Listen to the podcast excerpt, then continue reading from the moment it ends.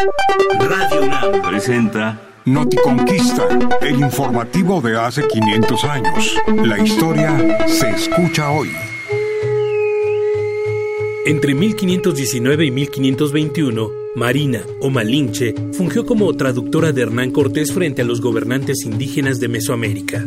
Generalmente los historiadores dan por sentado que actuó como los intérpretes en el mundo de la diplomacia contemporánea, traduciendo de manera literal las palabras y conceptos de sus patronos españoles a la lengua náhuatl. Sin embargo, también podemos suponer que las traducciones de Marina fueron actos mucho más complejos. En la actualidad, un intérprete puede traducir la palabra Verfassung del alemán en constitución en español porque ambas lenguas comparten este concepto político. Fue de esta manera, precisamente, como Marina tradujo la palabra española rey por la náhuatl tlatoani y la palabra reino por altepetl.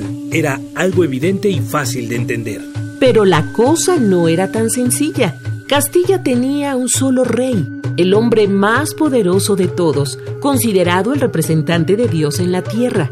En Mesoamérica, en cambio, había múltiples gobernantes de diferentes altepetl.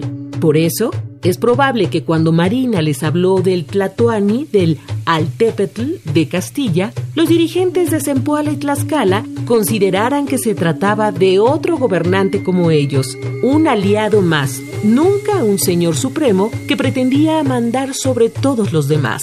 ¿Y qué hay de la palabra Dios, que Marina tradujo como Teotl? En este caso también hay diferencias de significado más profundas. El Dios en que los cristianos creen es un varón que lo puede y lo sabe todo. Se supone además que es el único Dios verdadero y la única fuente de la verdad y el bien para los humanos.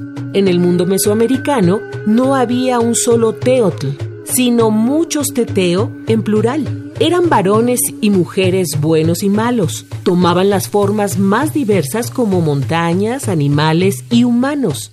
Por ello, Marina y sus interlocutores indígenas deben haber pensado que el dios de los cristianos era otro Teotl más, no muy diferente ni mejor que los suyos. Entonces Marina engañó a todo mundo. Mejor dicho, los conquistadores y nosotros nos hemos engañado pensando que sus traducciones eran sencillas y claras.